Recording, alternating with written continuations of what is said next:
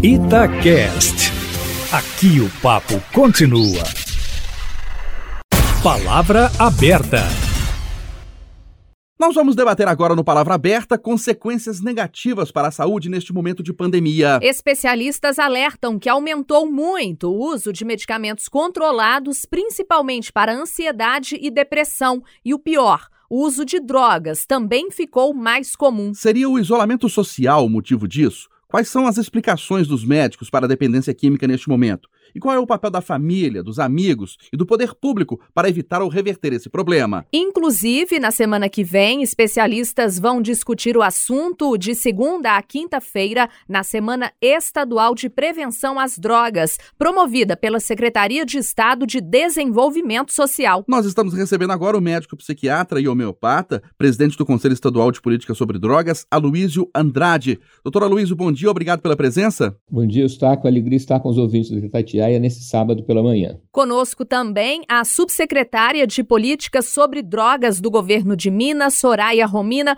Bom dia, Soraya. Obrigada pela presença. Bom dia, Aline. Bom dia, Eustáquio. Bom dia, doutora Luísio e todos os ouvintes da Rádio Itatiaia. Começando com o doutor Luísio, Seria, doutora Luiz, o isolamento social mesmo, as pessoas mais em casa, mais reclusas, o motivo desse aumento da dependência química, do uso de maconha, cocaína, crack e outras drogas? Também, Eustáquio, mas não somente. O principal fato, na minha percepção, é que a pandemia trouxe para nós uma consciência da nossa finitude, do risco de vida, do quanto que a vida não é uma coisa que esteja totalmente garantida. Então, esse aumento da consciência traz sempre uma pressão sobre a pessoa e sobre o grupo.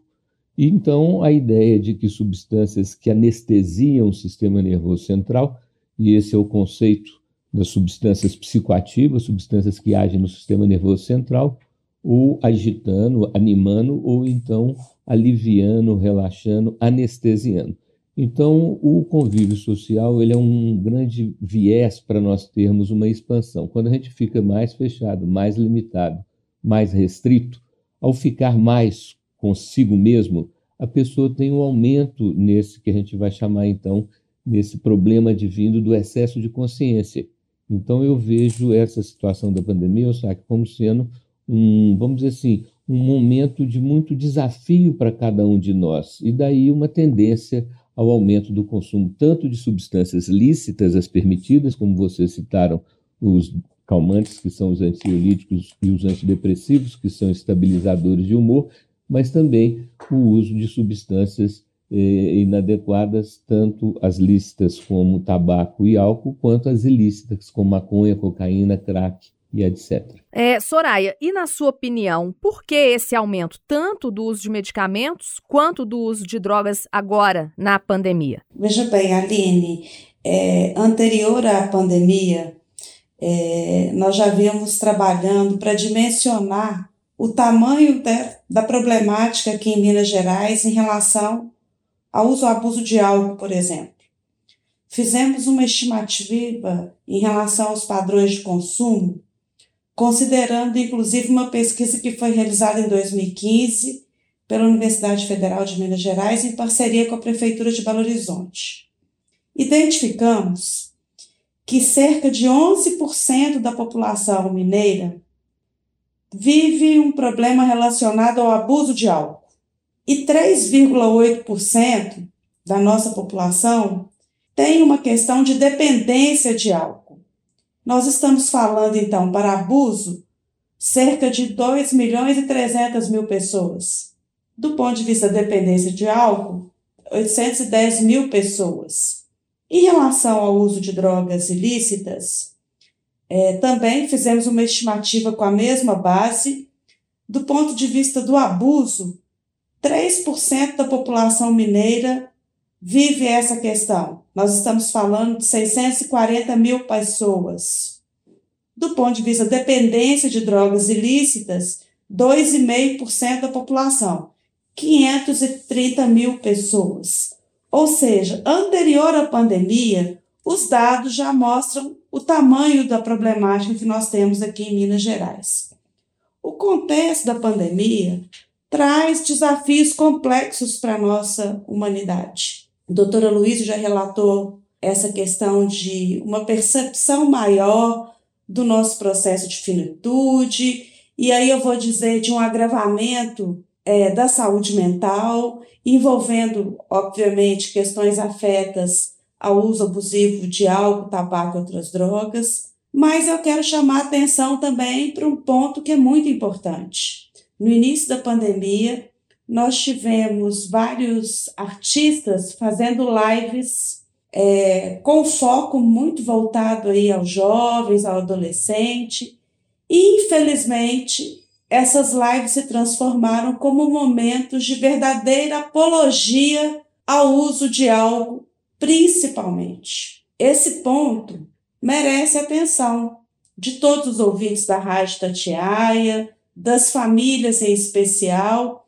Imagine o que você ter num ambiente de distanciamento e isolamento social uma propaganda desenfreada estimulando as pessoas a beberem de forma a lidar com esse modelo tão complexo que a pandemia da Covid-19 trouxe para todo mundo. Voltando para o doutor Aloísio, do ponto de vista médico, nesse momento de pandemia, quando a pessoa usa drogas ilícitas, ela vai direto para as drogas, para a maconha, para a cocaína, para o crack, ou ela começa com o cigarro, com o tabaco, ou existe uma tendência é, biológica da pessoa ficar dependente de drogas ilícitas, doutora Luísio? Não, a tendência é de se começar com o que é lícito, com o que é permitido, com o que é socialmente mais aceito, né? E isso que a secretária Soraya falou, eh, esses números aí, a gente acredita que eles sejam bastante maiores na realidade, porque nós temos os usuários eh, de substâncias psicoativas, álcool inclusive, que conseguem manter as aparências, que conseguem manter seu vínculo com o trabalho, com o estudo, e, e, que esses daí eles praticamente não entram na estatística. Os que entram nas estatísticas, nas estatísticas são as pessoas, então, que passam a ter um distúrbio no seu funcionamento, que não conseguem manter as aparências, que não conseguem eh, disfarçar e manter os vínculos com estudo e trabalho. Então, o primeiro ponto é esse: os números são bem maiores do que esses da suposição do em torno de 10% uso, em torno de 3, 3,5% tem problemas. O segundo ponto, Eustáquio, é que realmente todos os estudos mostram que as substâncias mais usadas por uma determinada população são as de mais fácil acesso, as substâncias que estão mais disponíveis, que estão mais à mão, vamos dizer assim. Então, as substâncias proibidas, ilícitas, como maconha, cocaína e crack, elas são de mais difícil obtenção.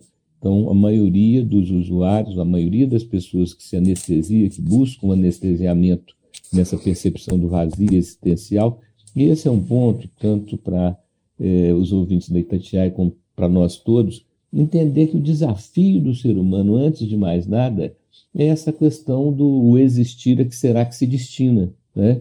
E quando a gente está num momento de dificuldade maior, de aperto maior, e a pandemia trouxe isso de uma maneira generalizada, e esse vazio aumenta e a necessidade de preenchê-lo também.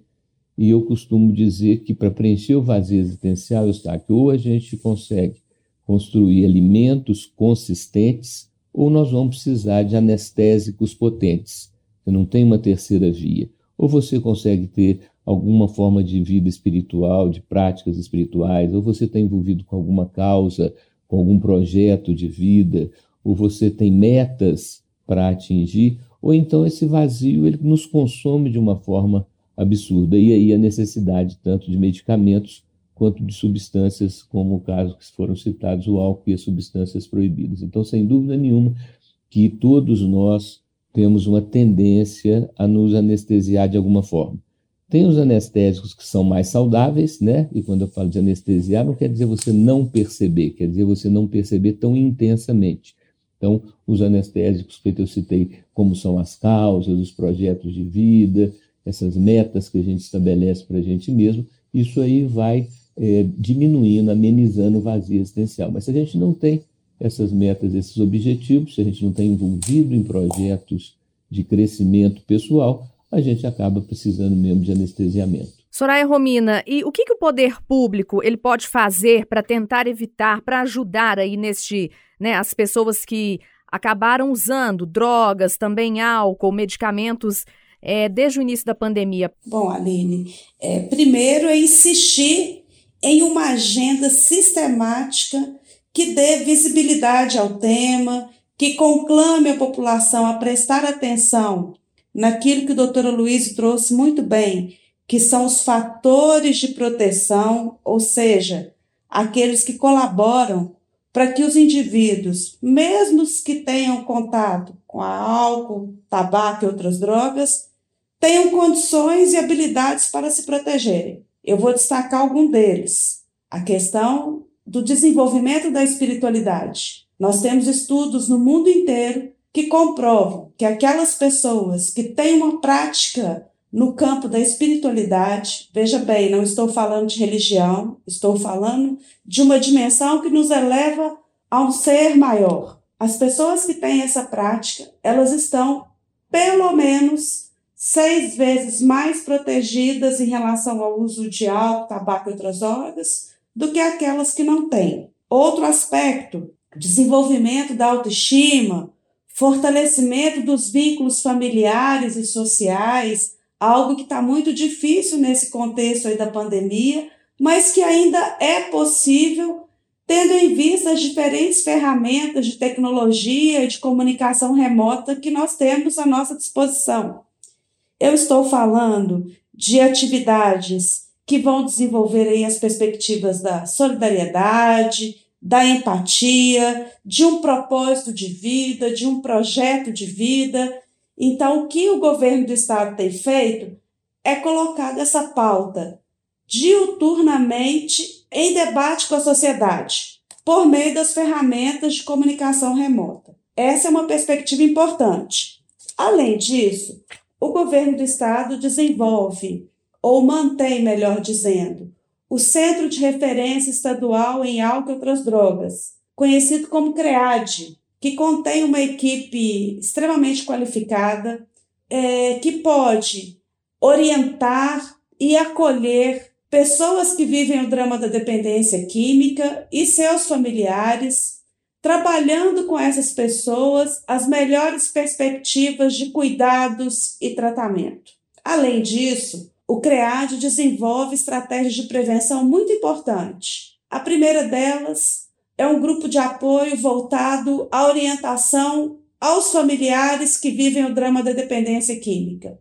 E também grupos de prevenção de recaídas para aquelas pessoas que já estão no processo de tratamento e que precisam de um suporte para dar sustentação a esse novo modelo, novo trajetória de vida. É, eu aproveito aqui para dizer a toda a população de Minas Gerais que podem acessar o CREAD pelo telefone 31 3273 6204 ou pelo endereço eletrônico creadmg@social.mg.gov.br. Doutora Luísio, uh, o que a gente ouve falar de especialistas e até dos dependentes químicos é que o vício ele não tem cura, ele tem controle. Mas nesse período de pandemia, um ano e três meses de pandemia, que a pessoa, infelizmente, passou a usar drogas ilícitas ou aumentou o consumo. É possível uma cura desse momento, uma dependência, um vício provisório? Foi nesse momento de maior angústia e a pessoa consegue controlar ou banir esse vício da vida dela? O problema é que, na prática, o que acontece, Eustáquio, é que nós temos os receptores cerebrais nos quais as substâncias psicoativas se encaixam. E cria-se, então, um tipo de dependência que é não só psíquica e emocional, mas uma dependência física. Então, há que haver um tratamento, um planejamento muito bem feito, passo a passo, para que se faça esse desmame. O desmame quer dizer o quê? Ir fazendo uma redução gradual, uma redução paulatina, aos poucos, com a produção interna, endógena, a produção própria de substâncias de bem-estar. Então, nós temos vários exemplos, tá? quero lembrar os ouvintes da Itatiaia e Aline, que a gente tem a dopamina, a gente tem as endorfinas, a gente tem as próprias catecolaminas, que é a família da adrenalina, substâncias que nos dão mais ânimo, nos dão mais bem-estar. O que acontece é que há uma competição essas substâncias químicas que vêm de fora, elas são mais concentradas, então elas deslocam as substâncias próprias dos receptores e ocupam os seus lugares. Então temos que fazer uma reversão desse quadro através do aumento nas atividades físicas, que aumenta essa produção de endorfinas e de dopamina. Nós precisamos de voltarmos à questão da leitura, da ocupação da nossa mente com temas, com assuntos que tragam mais consistência para o sentido da vida. E nós precisamos dessa vivência, que é uma vivência do coletivo, a secretária Soraya colocou muito bem, que a gente não precisa necessariamente de uma presença tátil, você não precisa de encostar no outro para estar próximo, porque essa tecnologia de você poder conversar com a pessoa à distância, vendo a pessoa, interagindo com ela, isso daí, essa, esse sentimento de grupo é muito importante, porque a gente se sente muito mais forte, a gente se sente muito mais protegido quando você pensa que você não é um sozinho, mas assim, mas sim uma coletividade. Então tem que haver um planejamento, porque se a pessoa não organiza, e quando eu falo em tratamento, não é necessariamente tratamento com remédio, às vezes precisa de remédio, mas às vezes não. É uma organização, é um plano de metas que vai fazer então com que a pessoa produza as suas próprias químicas, as suas próprias substâncias de bem-estar. E aí eu insisto na questão da espiritualidade, a pessoa não precisa de ter necessariamente uma religião, mas ela precisa de ou acreditar ou forçar a barra para acreditar que a vida é muito mais do que comer e defecar, beber água, urinar e trabalhar e pagar conta. Nós temos que sair dessa vida muito superficial, que envolve só a questão é, das obrigações por um lado e das curtições por outro, porque a nossa sociedade ela tem pouco estímulo, ela não tem uma cultura do esforço, ela não tem uma cultura da disciplina, ela não tem a cultura é, do planejar, construir, do prometer e cumprir. Então, a coerência, esse alinhamento com os valores é fundamental, sabe? Talvez a pandemia esteja trazendo para nós essa revisão de valores. Fala assim, para eu preencher o meu vazio existencial, não bastam esses alimentos de pouca consistência, esses alimentos efêmeros, passageiros, né? Tanto é que a pessoa bebe num dia no dia seguinte já tem que beber de novo. A pessoa toma um calmante hoje, amanhã ela tem que tomar de novo. Por quê? São alimentos pouco consistentes. Então, os alimentos mais consistentes, como a espiritualidade, como o envolvimento nas causas, como envolvimento na ajuda ao próximo, essa dedicação ao coletivo, essas causas que a gente chama de causas desinteressadas, quando você ajuda o outro sem querer receber nada de volta. Então, eu acho que a mudança de valores vai gerar a necessidade de uma mudança de atitude nossa diante da vida. O que me preocupa, eu sabe, é que normalmente quando a pessoa passa um aperto, passa um sufoco, surge uma doença uma dificuldade maior, ela faz uma reflexão mais evoluída, faz uma reflexão, faz promessas, né? Pede a Deus e promete que não vai fazer isso ou que vai fazer aquilo. Mas na hora que o sufoco passa, na hora que o aperto passa, o nosso inconsciente quer tirar o atraso, quer descontar o que não fez. Por isso que nós estamos vendo essas festas clandestinas. As pessoas ficam é, presas, ficam limitadas. Quando se reúnem, o negócio é um auê, é uma festa completamente exagerada. Esse é o cuidado que todos nós precisamos de ter enquanto grupo. Que a gente, na hora que, se Deus quiser, que as vacinas aumentem, que as pessoas estejam mais protegidas, que os casos diminuam, né? É, que a gente não vá como partir para fora. Né? Agora eu vou descontar todo o tempo que eu não pude usufruir, que eu não pude desfrutar. Temos que ter esse cuidado, que é esse rebote, essa onda posterior ao sufoco, que é da gente querer, então, é, ser feliz sem medidas, ser feliz sem controle. Soraya, historicamente, é, recursos públicos, né, de, o dinheiro destinado para programas de, de prevenção ao uso de drogas sempre foi pouco. Não seria o momento agora, durante essa pandemia, de um aumento aí de investimento pelo governo? Sim, Aline, certamente estamos trabalhando nessa linha. É, eu aproveito a oportunidade para dizer que o governo do estado é, publicou um edital de chamamento público é, voltado, então, ao fortalecimento das parcerias com as organizações da sociedade civil, com destaque para as comunidades terapêuticas acolhedoras.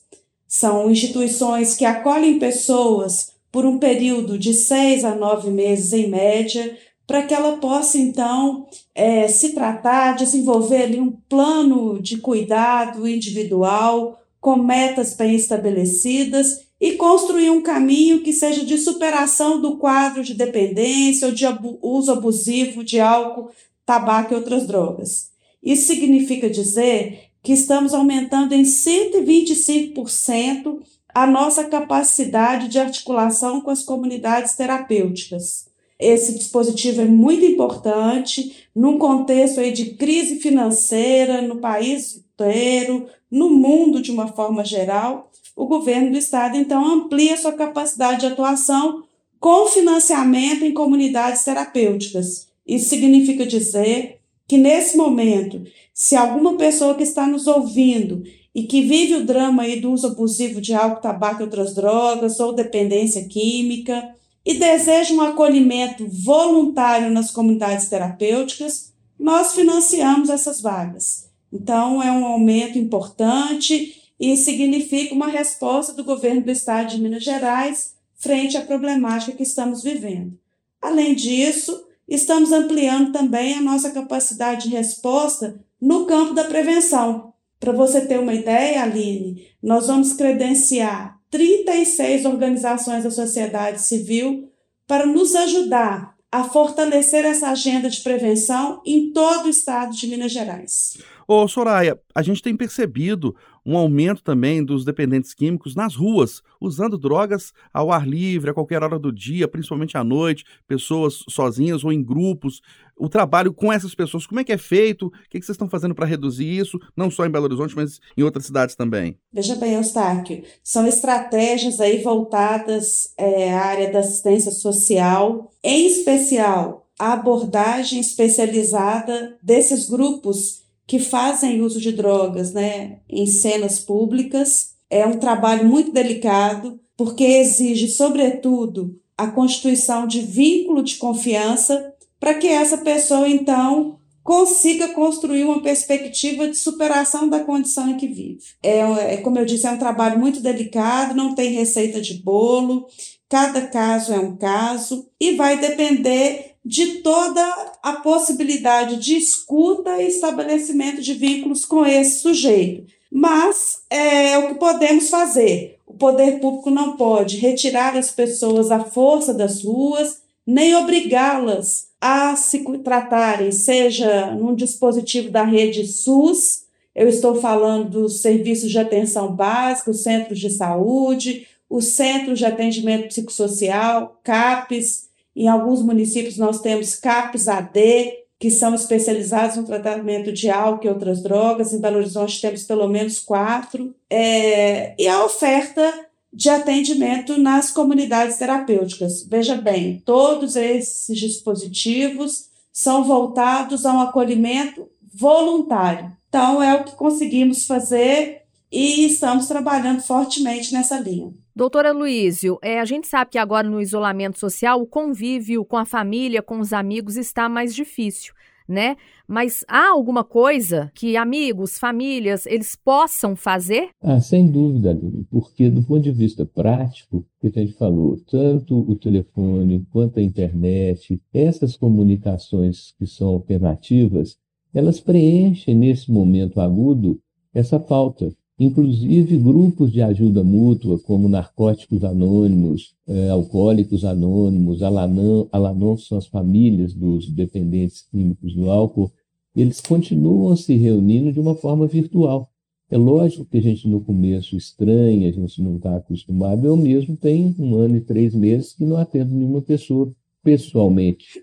Os meus clientes, meus pacientes são atendidos online. Então a gente tem que realmente ser criativo para diante de um desafio novo apresentar respostas novas, né? Então nós não podemos ficar esperando o dia que tudo vai voltar ao normal para eu poder ter uma vida saudável, uma vida satisfatória. Nós temos que utilizar e esses grupos de ajuda mútua, repito, tanto a Lanon quanto Alcoólicos Anônimos e Narcóticos Anônimos, eles têm os seus endereços eletrônicos, onde a pessoa se sente acolhida. E o sistema, tanto o sistema das comunidades terapêuticas, que é em regime de internação voluntária, quanto nessa RAPS, que é a rede de atenção psicossocial, com CAPS, com Sexandia, etc., como a secretária Soraya falou, numericamente, a capacidade de atendimento é muito pequena diante da demanda, da necessidade da população. Então, os grupos tipo a AINA, esses grupos de ajuda mútua, são fundamentalmente importantes, principalmente para os casos que não são casos psiquiátricos, porque se a pessoa tem uma doença mental ou uma doença neurológica, ela precisa de ser tratada, sim, por um médico, por um neurologista, por um psiquiatra, e precisa de usar medicamentos, porque senão ela vai estar usando as drogas lícitas e ilícitas como uma forma de automedicação inadequada. Então, do ponto de vista prático, nós temos que realmente sermos criativos, nos adaptar a essa nova realidade e fazer com que ela sirva não como um obstáculo, mas como uma forma de alavancar novas formas de relacionamento e formas que talvez venham a ser até mais práticas, né? O fato da gente não ter que ficar se deslocando, viajando, e mudando de um lugar para o outro para poder ter um atendimento, a gente fazer isso online, a gente fazer isso por via virtual. Nós debatemos no Palavra Aberta de hoje o aumento do consumo de drogas neste período de pandemia. Recebemos o médico psiquiatra e homeopata, presidente do Conselho Estadual de Política sobre Drogas, Aloísio Andrade. Doutora Luiz, obrigado pela sua presença, um ótimo dia. Muito obrigado, um abraço a todos, um ótimo fim de semana. Participou também a subsecretária de Políticas sobre Drogas do governo de Minas, Soraya Romina. Soraya, muito obrigada, viu, por participar. Obrigada, Aline. Aproveito a oportunidade para convocar todos os ouvintes da Rádio Tatiaia a participarem da Semana Estadual de Prevenção às Drogas. Todas as agendas serão transmitidas pelas redes sociais da CEDES e é um momento muito importante de reflexão sobre o tema e, certamente, de adoção de novas práticas aí de prevenção em relação ao uso abuso de álcool, tabaco e outras drogas. Muito obrigado, bom dia.